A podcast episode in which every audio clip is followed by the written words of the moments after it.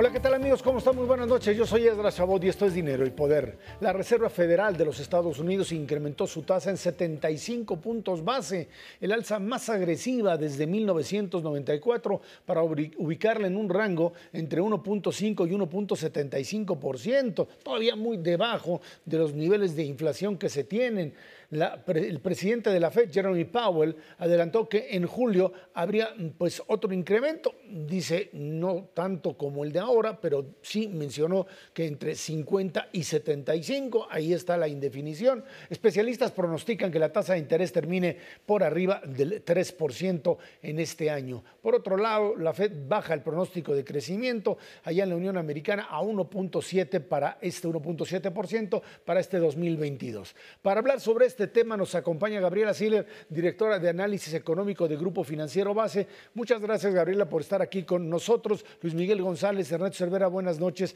Gabriela, este, buenas noches. Eh, esta eh, alza de 75 puntos base, el día de ayer pues los mercados dijeron, qué bonito, esto es muy bien, genera confianza, dice Powell, que habrá más alzas, pero no tan violentas como esta.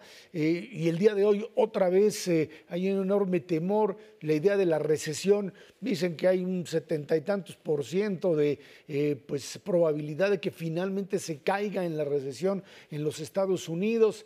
¿Hay algo que uno pueda definir como, como viable en este escenario? Bueno, primero que nada, muchas gracias por tenerme en tu programa. Es un gusto para mí estar aquí. Y bueno, pues esta alza de interés de 75 puntos base no se veía desde 1994. Sin embargo, como que el mercado no se quedó del todo contento hasta este, ante este incremento en la tasa de interés, sobre todo porque la inflación en Estados Unidos, 8.6%, la última estimación, muy por encima del 2% promedio que debería de estar.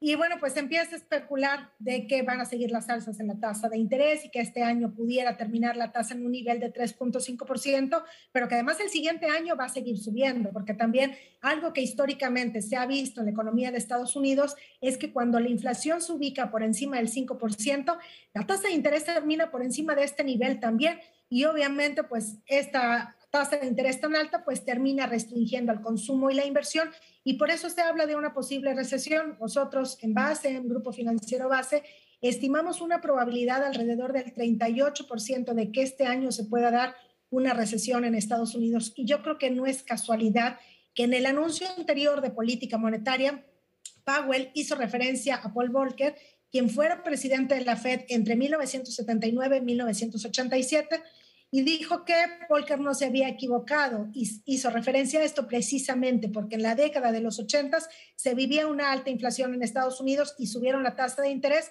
provocando inclusive una, una recesión.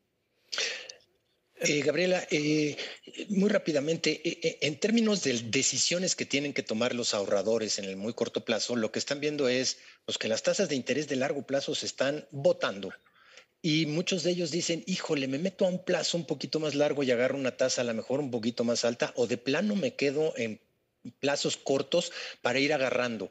¿Qué recomendación le das a la gente en, estos ahorradores? Bueno, los que son ahorradores y ahorita tienen algún tipo de inversión, digamos bonos, pues lo que están viendo son minusvalías, desafortunadamente. En acciones también vemos que el mercado de capitales va a la baja, porque hay que recordar que el precio de todos estos instrumentos se calcula trayendo al presente los flujos que van a después dar y se traen al presente precisamente con una tasa de interés y la tasa de interés sube, entonces es menor su precio actual. Y la verdad es que no hay nada más que esperar que si ya tienen algún tipo de instrumento, algún tipo de acción, pues es esperar a largo plazo que nuevamente vuelva a ajustarse porque seguramente va a seguir bajando ante mayores incrementos en la tasa de interés para nuevas inversiones, pues sí, lo mejor sería o lo más recomendable sería de corto plazo, sobre todo pensando que las tasas van a seguir subiendo y se pueden seguir viendo minusvalías. Y una vez que la tasa ya se estabilice en niveles altos, pues poder tomar ahora sí estos bonos y poder ganar este rendimiento. Pero ahorita pues estamos hablando de un momento bastante retador para las inversiones en donde en el caso de Estados Unidos pues ya vemos el, el índice Standard Poor's 500 y el Nasdaq en un mercado bajista o bear market porque han caído más del 20% desde su último máximo. Gabriela, la decisión de la Fed va, va a generar una decisión en todos los bancos centrales pero el que nos importa es Banco de México y es la semana que entra. ¿Qué puede hacer el Banco de México en un contexto donde la inflación no está determinada necesariamente por la política monetaria? Tenemos precios de energía, precios de alimentos internacionales, pero además vamos a tener presión del tipo de cambio. ¿Cómo acomodar todo esto en la licadora y conseguir algo que se pueda beber? Bueno, uno pensaría, ¿para qué sube la tasa de interés, verdad? Esto no va a resolver el problema de la alta inflación global, no va a resolver las disrupciones en las cadenas de suministro, pero hay que recordar que la política monetaria funciona en distintos canales. Uno de ellos es el de las expectativas. Y bueno, pues antes de que el Banco de México fuera autónomo, por ejemplo, en la década de los 80, lo que veíamos en México era que los propios negocios empezaban a generar una mayor inflación, porque decían los precios van a seguir subiendo, entonces de una vez subo yo mi precio, ya que me costará después más alto el costo de reposición de mis productos, y entonces se generaba algo así como expectativas autocumplidas o autorrealizadas en donde los negocios subían los precios esperando una mayor inflación, pero terminaban generando también esta mayor inflación y los hogares también cambiando de alguna manera sus, eh, la forma de, de, lo que compraban y también presionaban al alza la inflación. Yo creo que en el caso de México el canal de las expectativas es importantísimo y por eso es que el Banco de México ha empezado a subir la tasa de interés inclusive antes de la Reserva Federal. Para el anuncio de la siguiente semana se espera un incremento de 75 puntos base, que es importante mencionar que el Banco de México nunca ha subido su tasa objetivo en 75 puntos base, pero la inflación no está para menos. Estamos viendo un nivel de 7.65%, que si bien disminuyó un poco respecto a la lectura de abril, fue apenas una disminución de 0.03% y además la inflación subyacente, que es la inflación medular de la economía, pues sigue al alza ya teniendo muchos meses consecutivos.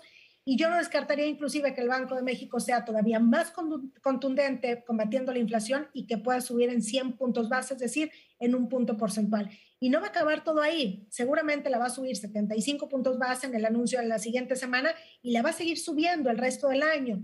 Inclusive, pues en el mercado financiero ya descuentan que a finales de este año México va a tener una tasa entre 9.5 y 10%. Es una tasa altísima, pero no se puede hacer otra cosa para poder acotar sobre todo este crecimiento en las expectativas de inflación. Porque si se les llega a desanclar la expectativa de inflación en el largo plazo, ahí es donde se pierde control y entonces la inflación agarra vuelo y bueno, pues ah, se, se pudiera ir encima del 10%.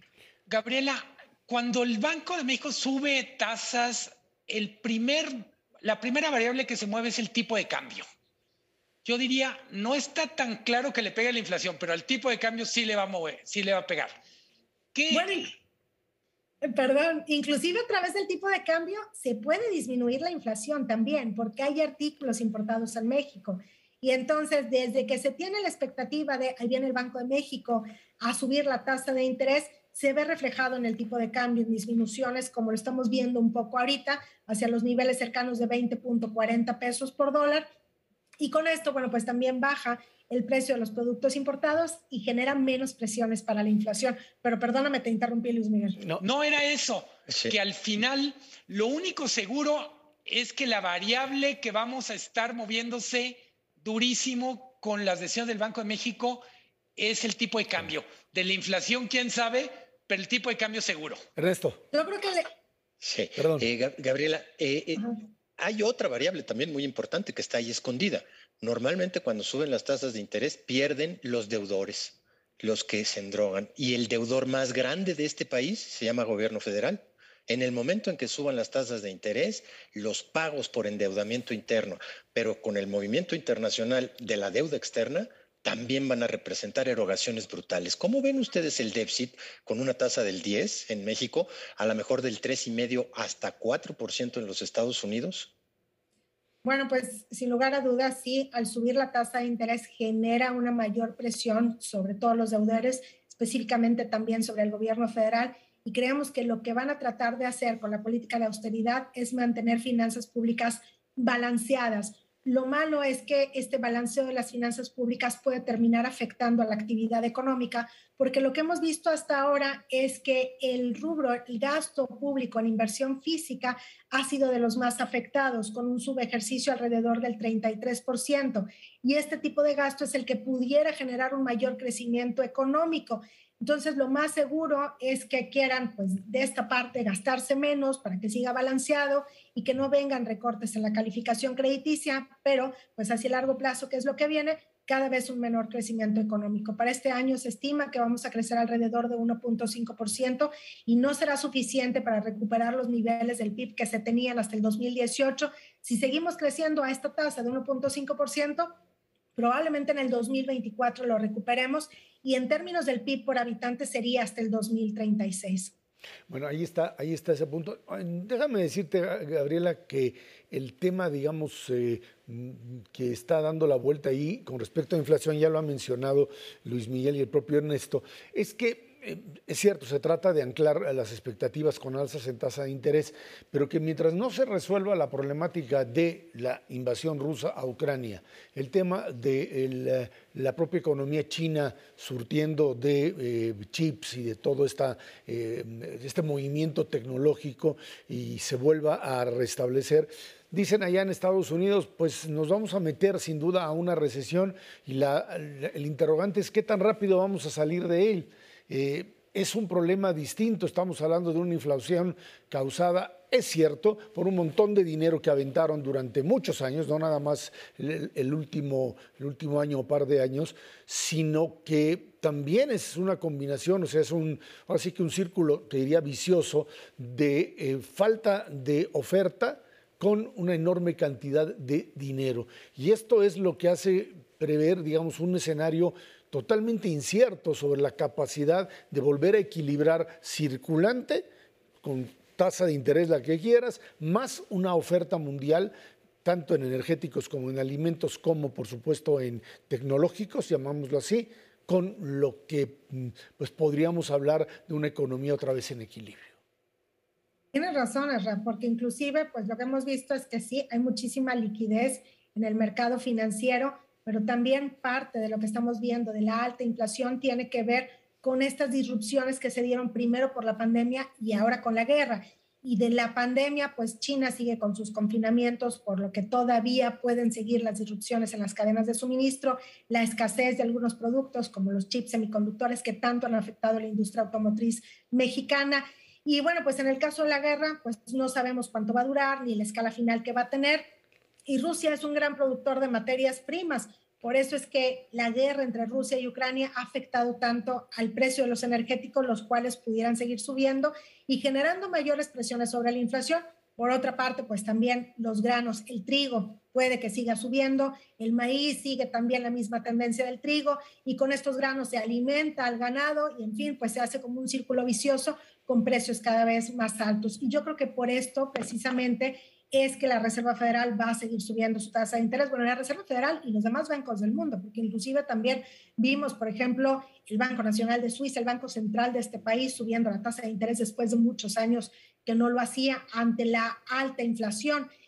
Y bueno, y que además de las alzas en la tasa de interés, pues que van a permanecer, yo creo que niveles altos alrededor de dos años. Entonces aquí también la recomendación a quien quiera comprar una casa un carro, que quiera tomar un crédito a tasa fija, ahorita es el momento porque seguramente las tasas van a seguir subiendo y cada vez será más costoso el crédito. Y para las empresas que tienen créditos a tasa variable, pues lo mejor sería tomar coberturas de tasas de interés. Gabriela, cada vez que la Reserva Federal hace esta galopada de tasas de interés, hay un país, normalmente un país emergente que sufre. En el 94 nos tocó ser el efecto tequila. ¿Cómo nos agarra esta galopada inminente de tasas de interés a México? ¿Y cómo, cómo estar seguros que no nos va a volver a pasar lo del 94?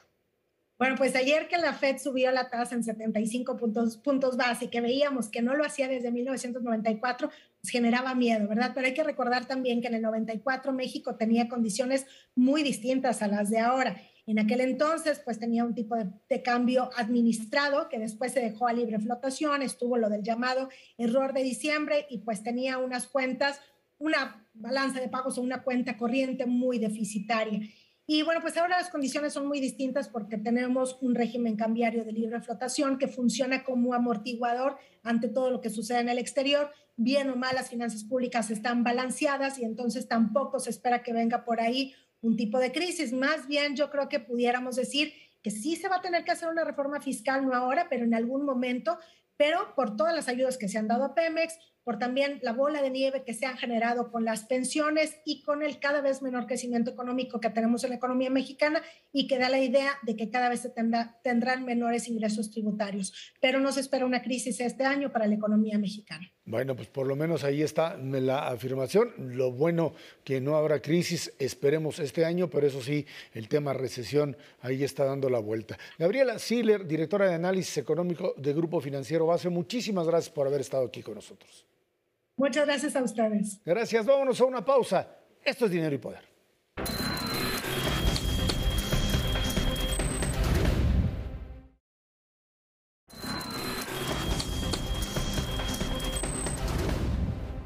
El domingo pasado, los presidenciales de Morena, Claudia Sheinbaum, Marcelo Ebrard y Adán Augusto López realizaron un mitin en la ciudad de Toluca para iniciar, pues de hecho, la carrera presidencial.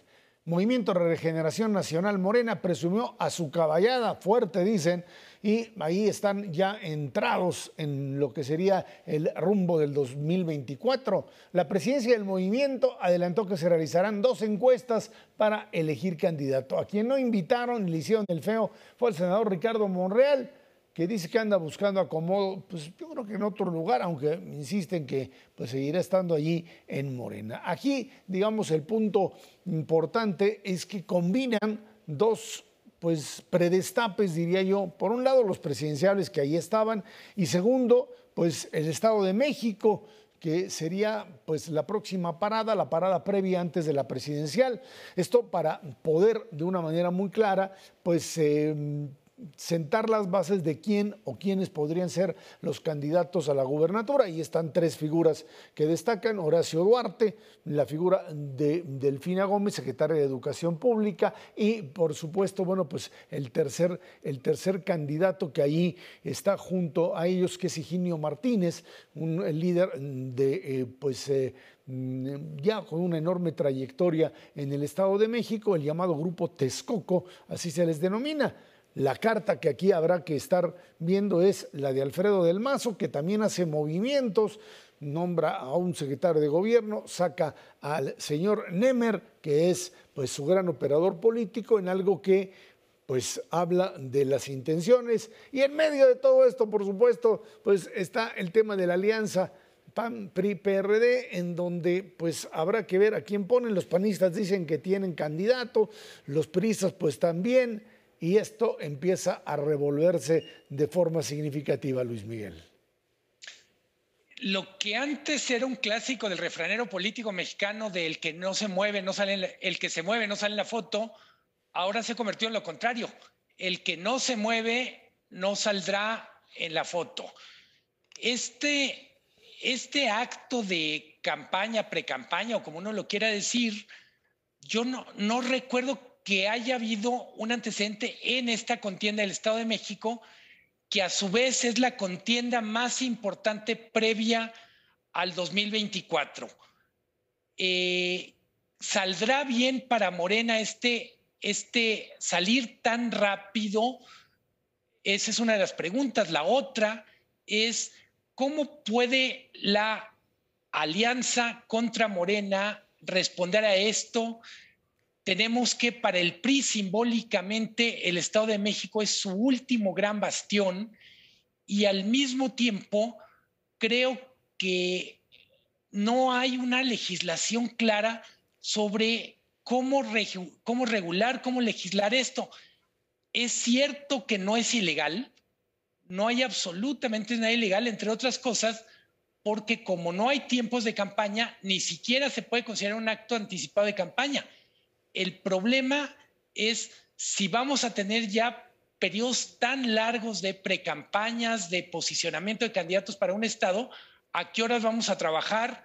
¿A qué horas va a trabajar la administración pública? Y por otra parte, ¿dónde quedan temas como equidad en la competencia? Ahora, eh, eh, sí, Ernesto, adelante, adelante. Sí, la verdad es que bueno, lo del trabajo no, no, pasa nada, ¿eh? De todas maneras, aunque trabajen, pues no, no hace mayor diferencia, pero el problema de fondo es que sí, efectivamente, esto ya está haciendo una campaña abierta en las dos pistas. un año para la elección del Estado de México y dos años antes para la elección presidencial. Eh, sí hay, hay un golpeteo fuerte al interior de Morena, eso es bastante, claro. Eh, parece muy extraño que los tres eh, precandidatos, como ellos mismos se dicen, a mí no me gusta decirles así, pero se autodenominan corcholatas, hablen de unidad, de una unidad que se nota a leguas que no existe, que no existe piso parejo, por más que lo pida un candidato como Marcelo. Eh, hay un golpeteo brutal entre fuerzas internas de Morena. Aparentemente quien va ganando la batalla pues es precisamente Claudia Sheinbaum, pero, pues digo, no hay que descartar lo que puedan hacer los otros candidatos en términos de una posible resultado de un par de encuestas que se mencionaron pero que francamente pues, es, una sola la decisión que importa, que es la del propio presidente, que decida quién va a ser su candidato. Eh, sin duda alguna se está complicando el asunto, especialmente en el marco de la elección presidencial. Yo creo que en la elección eh, para, para gobernador del Estado de México lo tienen más que claro y quién va a ser la candidata especialmente porque es muy probable que la oposición, si es que se dan las cosas como han venido funcionando este momento, también postulará una candidata.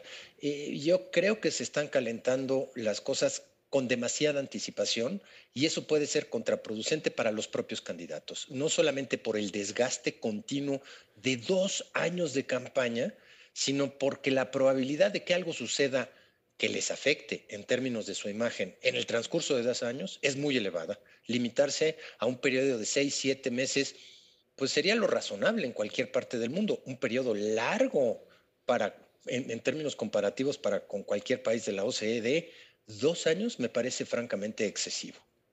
Ahora, lo que tenemos sin duda alguna es, eh, esta idea de que pues, estamos en campaña. De hecho, desde que empezó el sexenio se sigue estando en campaña, es una mm, estrategia de campaña electoral permanente. Eh, en ese sentido, queda claro que para los eh, candidatos de Morena a la presidencia de la República o precandidatos como tales, eh, la idea de que una encuesta es la que lo va a definir, eh, ya lo planteaba el propio Marcelo Ebrard, es un elemento bastante difícil de aceptar. Dicen ellos, es que no se puede hacer pues, elecciones primarias porque los padrones, decía Marcelo, han generado pues, Mm, choques porque eh, finalmente no se acepta el resultado final, se cuestionan los padrones electorales y por eso la encuesta es mejor. Ya a Marcelo, pues en el 2012 le tocó y una encuesta con el propio López Obrador, que pues eh, estaba medio eh, en un empate prácticamente, pero que Marcelo decidió pues retirarse. Aquí el problema es quién realiza la encuesta. Hay quien dice, pues la encuesta es de un solo hombre, es la encuesta del propio López Obrador en este retorno, como muchos afirman, a un modelo prácticamente pues, de destape al viejo estilo priista como tal. Eh, quítale el prácticamente. Estamos en esta lógica del tapado de Abel Quesada, del dedazo, y todo lo demás literalmente es para cubrirlo con celofán o con papel de China. En cualquier caso, creo que lo dice muy bien Ernesto, siendo una contienda con un periodo tan largo, el reto de mantener la unidad es relevante. Es verdad que Morena arranca con mucha ventaja, según dicen las encuestas, pero también es verdad que a lo largo de estos tres años y fracción ha quedado claro por qué es más un movimiento que un partido político, y me refiero a los mecanismos institucionales se reducen a la voluntad del presidente. ¿Qué va a pasar con, los, con las corcholatas que no traigan premio? Y por otra parte, aunque a Ernesto no le preocupa, Ernesto Cervera, yo diría dos años de precampañas para gente que está en carteras tan importantes como relaciones exteriores, gobernación y Ciudad de México, me, parece que inevitablemente nos lleva a preguntarnos qué tanto se pueden concentrar en su trabajo, qué tanto pueden atender los retos, y entiendo por retos los retos acumulados, los retos presentes y la previsión de peligros o circunstancias que pudieran aparecer. A mí no me gusta que tres funcionarios tan relevantes digan, bueno, es que nomás estoy de campaña en mis ratos libres. Creo que es una ficción, creo que hay un enorme riesgo de operación en un gobierno que precisamente se ha caracterizado en el mejor de los casos por tener buenas, buenas intenciones y malas ejecuciones. no, evidentemente sí. sí, sí, me preocupa, por supuesto que me preocupa. Y, y, si de veras quieren ser presidentes, pues hay por ahí también gente que dice pues que renuncien y se dediquen de tiempo completo a ello. Lo que estoy absolutamente cierto es que no van a renunciar porque desde sus posiciones utilizan perfectamente bien los arsenales en materia de lo que quieran, desde presupuestales hasta logísticos, hasta de información, para pues, mover las fichas y el piso a su favor. En, ese contexto, pues no es de extrañarnos que no vayan a dejar sus carteras independientemente de que estén en campañas. Y sí, comparto contigo el riesgo que, se percibe de, bueno, a mí el más importante de todos, sin duda alguna, son los dos secretarios de Estado y no desdeño el papel que pueda jugar la, jefa de gobierno del distrito de la Ciudad de México. Eh, pero pues uno es de apagafuegos, a ver qué incendio se organiza contra algún país para irlo a apagar o contra algún organismo multilateral y el otro es para apagar los fuegos internos, que no son poquitos tampoco. Es preocupante, sí, sin duda alguna, pero no lo van a, no se van a quitar de ahí hasta el último día. Y habría que añadirle ahí que como se trata de una contienda entre los tres, los golpes bajo la mesa van de uno contra otro. Esto hay que entenderlo y el secretario de gobernación tiene espacio en donde meter el pie y el propio Marcelo o la propia Claudia lo hacen. Hay que recordar que finalmente si se trata de convencer al presidente de quién es el mejor, el más leal, aquel que puede finalmente eh, pues continuar con la obra, hay que también demostrar que los otros dos no lo pueden hacer y en ese sentido, bueno, pues ejercen una presión enorme sobre la actividad real que generen. Sí, relaciones exteriores contra Ciudad de México, Ciudad de México con gobernación. Luis Miguel.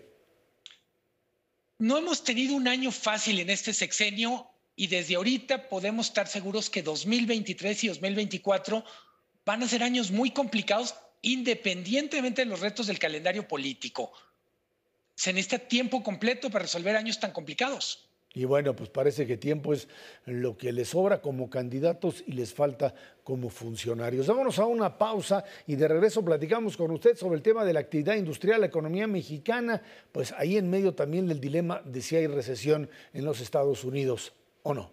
Esto es dinero y poder.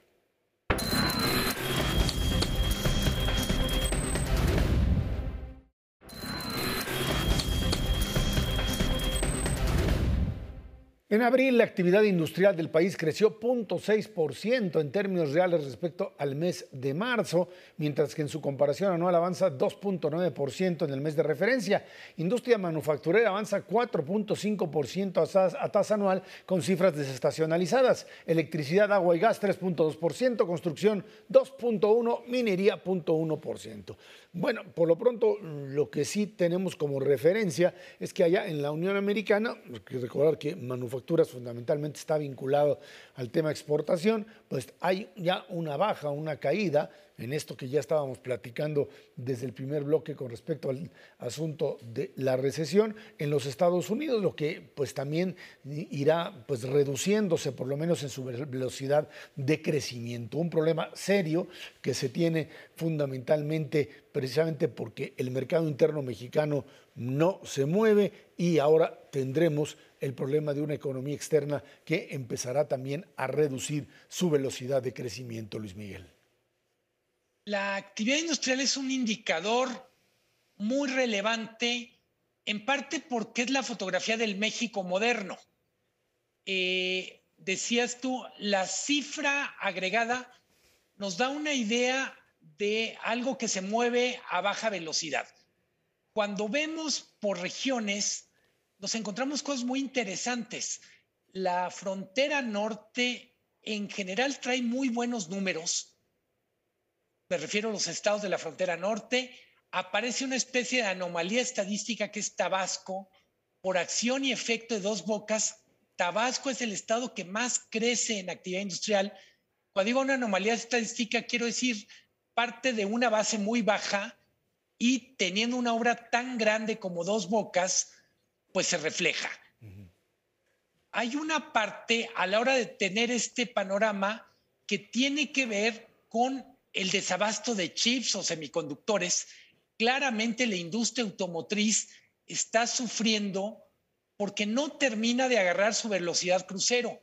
Entonces yo diría, Ezra, Ernesto, son números pálidos, pero creo que vale la pena meternos en los detalles y observar el enorme rango, las enormes diferencias que hay entre los estados y las industrias que se mueven y las industrias y las entidades federativas que simplemente están casi paralizadas. Coincido totalmente y eso se da en, en, todos los lugares. Simplemente lo que estamos haciendo es desaprovechar una oportunidad gloriosa. ¿Cuál es esta oportunidad? Las empresas manufactureras estadounidenses han sufrido dos años consecutivos con problemas muy serios en términos de las cadenas, de los encadenamientos productivos. ¿Y por qué? Porque una cantidad importante de sus insumos provienen de China, provienen de países que han cerrado completamente con la pandemia y que desafortunadamente lo siguen haciendo. A China la forma de combatir eh, la pandemia no es como le hacen el resto de los países, que es tratando de que los que se contagian vayan a casa. No, ellos cierran ciudades enteras de 20 millones de habitantes y no les importa el impacto que esa pueda tener sobre las cadenas productivas a nivel mundial. Muchas empresas lo que han hecho en estos últimos dos años es tratar de sustituir a China en esos encadenamientos productivos y no es fácil. México se ha beneficiado ciertamente con una parte de esa inversión pero digo, vemos el crecimiento de nuestras manufacturas durante los primeros cuatro meses de este año y es bueno, se va, se va a poner un poquito triste el panorama hacia adelante porque van a, a, reducir su dinámica de crecimiento y al reducir su dinámica de crecimiento se reducen las compras que hacen de nuestros productos para esas cadenas productivas. Pero chécate, por ejemplo, si hablamos regionalmente de la dinámica que traen las manufacturas canadienses, en donde no tienen la problemática de electricidad, que estamos teniendo nosotros aquí en México, ni el riesgo que se percibe de invertir un peso en el margen en México contra Canadá. Y ellos traen una dinámica exportadora y manufacturera mucho más fuerte que la mexicana y desafortunadamente creo que seguirá así mientras no brindemos las condiciones necesarias y suficientes para que se queden esas inversiones en México. Clarísimamente, como tú lo dices, los estados del norte son mucho más importantes que la dinámica que están ofreciendo los estados del, del Bajío, que son básicamente automotrices o de partes automotrices, o los del sur-sureste, que es la parte energética la petrolera que pues sigue en picada, esa es la verdad de las cosas. El petróleo que te da margen para Tamaulipas, Tabasco, Campeche, y, este, y Veracruz, pues simplemente no acaba de jalar. Luis Miguel. Eh, me gusta mucho cómo plantea el tema Ernesto en el sentido de, está lo cuantitativo que nos permite saber que estamos, digamos, rindiendo menos de lo que deberíamos. Pero si nos metemos a lo cualitativo, y es ¿Qué nos dicen los datos de la actividad industrial respecto a qué estamos haciendo, qué estamos dejando de hacer? Yo diría, el enorme reto de México es entender que lo que tenemos un poco amparado en la agenda de cambios que fueron con el Telecán no basta para lo que viene. Viene un mundo transformado donde están buscando los estadounidenses tener proveedores más cercanos, para México hablamos mucho del reto del sector energético, electricidad, pero estos días también han sido muy prolíficos, muy abundantes en noticias sobre la, escasez del agua.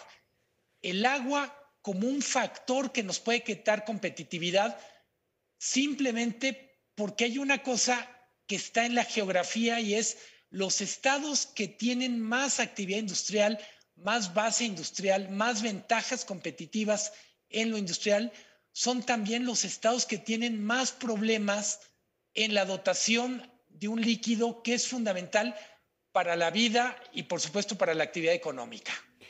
Ahora, eh, el tema, digamos, de fondo que estaríamos pensando en esta dinámica es el hecho de que se habla de una mm, posibilidad real de una, de una recesión en los Estados Unidos.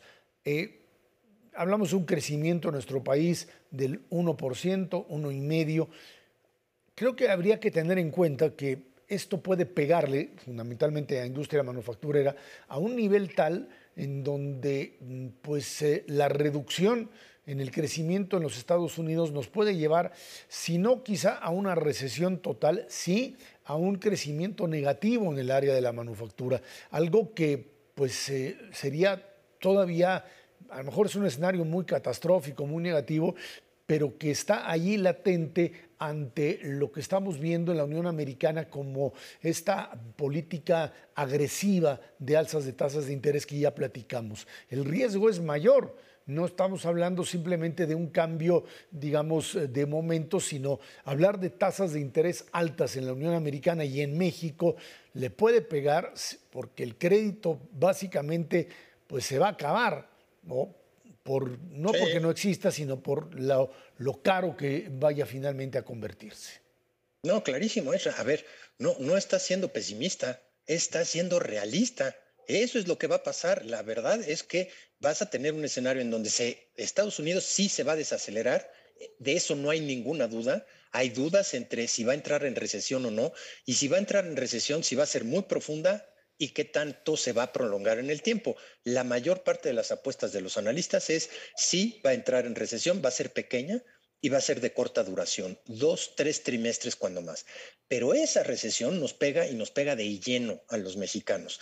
En materia de manufacturas que hoy por hoy están representando más del 50% de nuestro crecimiento, a pesar de que solo representan 30% del PIB nacional, su dinámica hace que el resto se empuje, esa se va a disminuir brutalmente, pero hay otros sectores fundamentales para la economía mexicana en los Estados Unidos. El que más me preocupa a mí es el hipotecario, porque hasta este momento se han venido construyendo casas como locas y más allá de lo que México le exporta en términos de insumos para esas casas, lo que importa fundamentalmente es la mano de obra de mexicanos que viven en los Estados Unidos, trabajan en el sector inmobiliario y mandan remesas aquí. Imagínate un escenario en donde no solamente se te desaceleran las exportaciones, sino se te desaceleran también las remesas.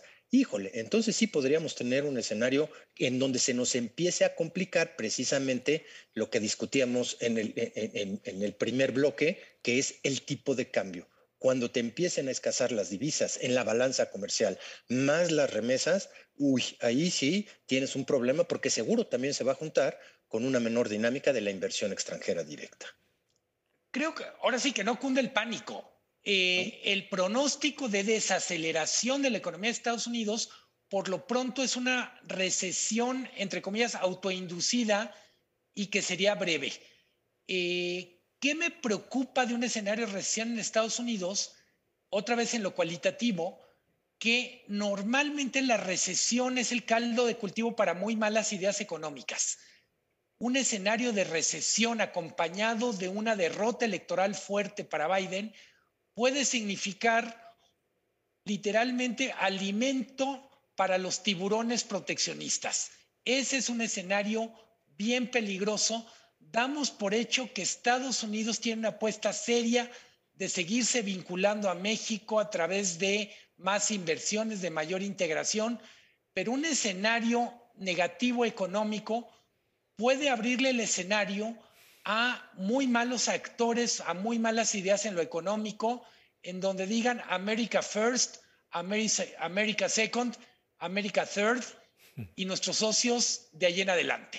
Creo que ese sería el grave peligro, sin duda alguna. Otra vez el retorno a políticas proteccionistas que ya estuvieron y siguen ahí dando la vuelta en muchos países del planeta y que lo único que ocasionan es, por supuesto, la profundización de las crisis y no la resolución de las mismas. Vámonos a una pausa y de regreso vamos a platicar con usted un tema interesantísimo, el PRI o lo que queda del PRI qué es lo que se hace con una estructura política que fue pues la dominante durante el siglo pasado, que trató de recuperarse en una buena parte de lo que fue pues el inicio de este siglo y que simplemente está a punto de desaparecer en medio de una lucha interna por quedarse con los despojos. Vámonos a una pausa.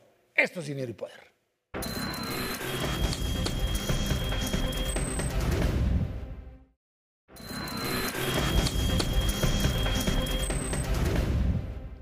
La tarde del martes se reunieron los expresidentes del PRI con su actual dirigente Alejandro Moreno, Alito.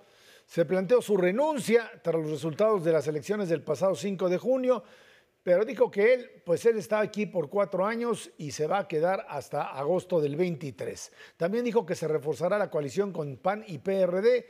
Entre pues otras cosas, ahí pues estuvieron presentes muchos, muchos expresidentes, Dulce María Sauri Riancho, Claudia Ruiz Macié, Miguel Ángel Osorio Chong, ese no fue presidente, pero ahí estaba, Beatriz Paredes, Humberto Roque, Roberto Madrazo, figuras emblemáticas de algo que fue un pasado glorioso, dicen algunos.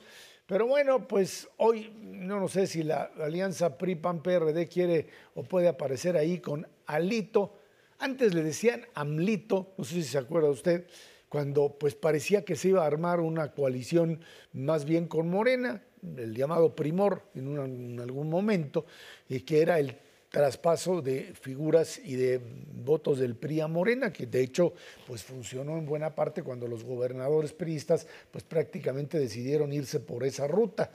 Eh, parece que Alejandro Moreno pues no, simplemente no no llegó al acuerdo, no quiero decir otra frase, no llegó al acuerdo con los priistas, con los eh, morenistas o con el presidente de la República y pues ni el caso Campeche con Laida Sansores, ni el caso de Hidalgo, sí, pues ahí pudo mover a sus fichas para pues intercambiarlas, decían entonces, por la votación del PRI en favor de la reforma eléctrica en Cámara de Diputados. El caso es que finalmente pues el señor Moreno se plegó a la alianza consiguió Durango, sin duda alguna, que era panista y en la alianza pues lo tomó un gobernador o lo ganó el gobernador priista.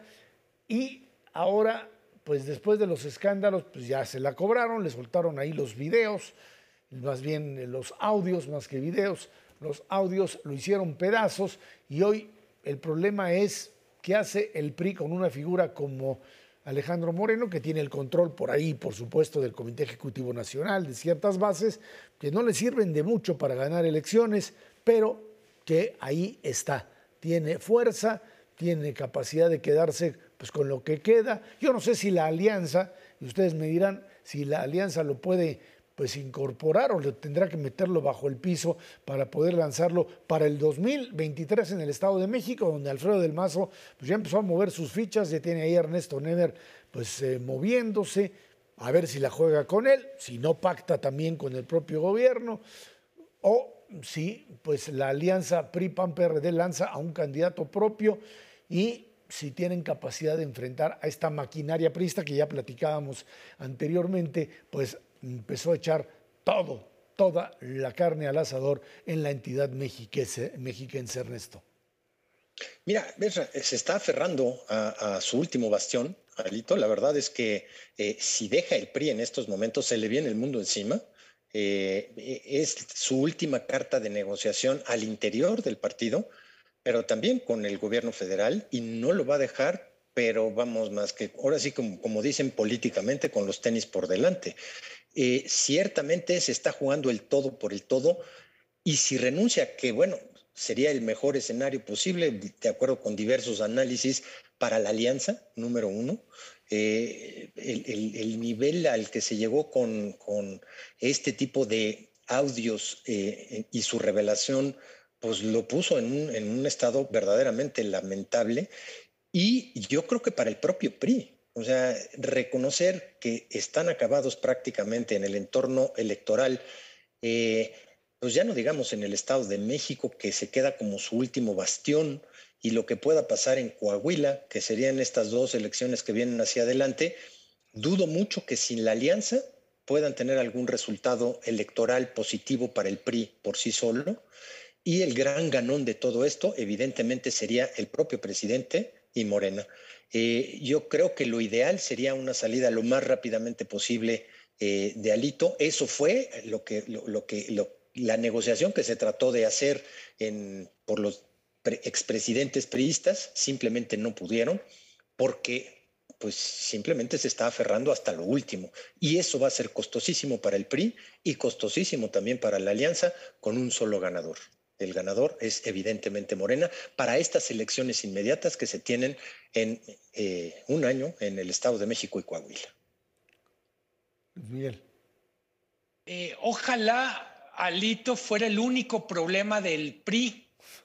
Si sacáramos a Alito de la ecuación, tenemos que es el partido político que tiene más negativos en la opinión de los electores y para reconstruir su imagen, para volverse algo viable en el futuro, necesita algo más que cambiar una pieza, aunque esa pieza sea el presidente nacional del partido.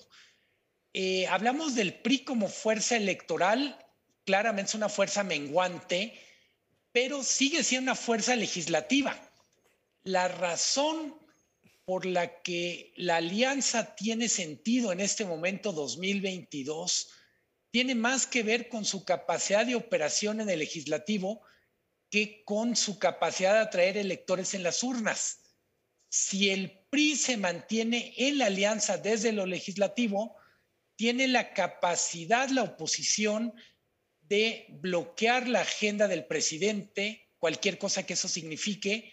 Y cuando digo cualquier cosa que signifique, quiero entender que uno de los motivos de discrepancia con el presidente nacional del PRI de figuras como Claudia Ruiz Macié o Miguel Ángel Osorio tiene que ver con este anuncio, desde mi punto de vista precipitado, de la moratoria legislativa. Hay que poner atención en ese sentido, no solo a lo que pasa en las elecciones que vienen, Coahuila y Estado de México para el 2023, sino a lo que pueda pasar en el Congreso y hay que recordar, el PRI todavía moribundo, sigue teniendo la capacidad, ahora sí, corporal, de acuerparse con el PAN, con el PRD y ser un contrapeso legislativo en temas como fue la reforma eléctrica hace un par de meses. Y, importantísimo, el INE, la defensa del INE que viene hacia adelante, que yo creo que es muchísimo más importante o tan importante como la propia reforma eléctrica, sin duda alguna, ahí radica una parte fundamental de lo que pueda jugarse como papel hacia hacia adelante. Y ahí está, ahí está sin duda la fractura, la fractura entre el Senado priista con la Cámara de Diputados también del mismo partido o el grupo parlamentario, que también tiene ahí alguna fractura.